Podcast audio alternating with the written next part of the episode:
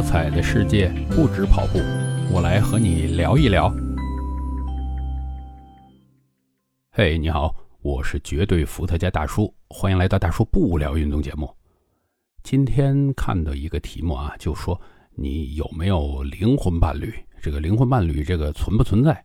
我说那当然存在啊，因为我立刻就想到了我一个朋友，而且马上就伤感了起来。因为这个朋友比我小几岁啊，女的嘛，英年早逝，她得了一个比较少见的、有毫无医治办法的病，哎，真是非常非常的痛心啊。那其实我跟她呢很早就认得啊，这个我们俩是在广州的英语角啊，大家可以去网上去搜搜，什么时候还存在啊？农讲所呀，然后后来转战。宜安广场下边那个麦当劳，就是建设六马路啊，所以呢，那个认识特别特别多年，有的时候呢，我们俩接接触啊，那几年都说不上一次话，但是就是只要聊，我们会聊很久。呃，当我知道他去世这件事儿呢，其实完全是别人告诉我的，因为什么？因为我们就一直保持这种啊，君子之交淡如水，嗯。然后我一查，我跟他在上一次，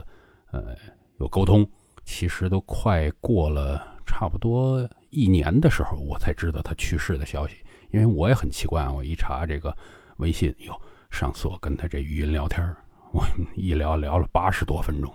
你说这有多少话聊？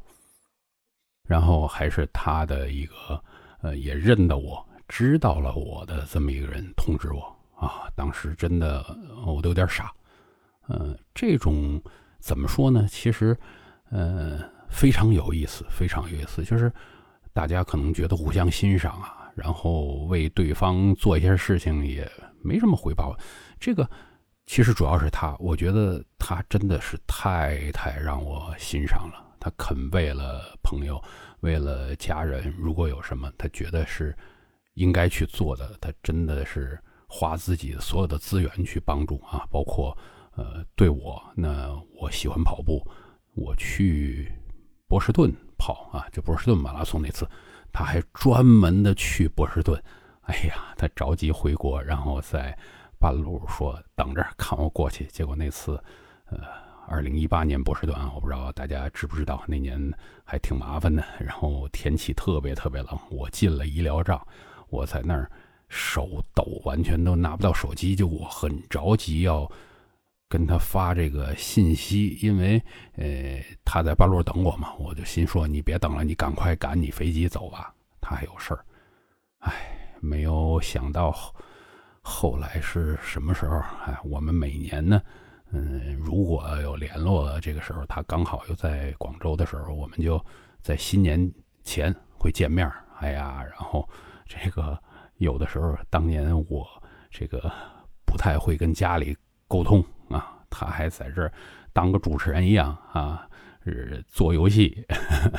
让我跟老婆孩子这个当面的敞开心扉，然后这样哎，这个平时我们自己在家里仨人都没有说的东西，哟，在他的主持之下，大家互相说啊，真是那个特别特别感叹，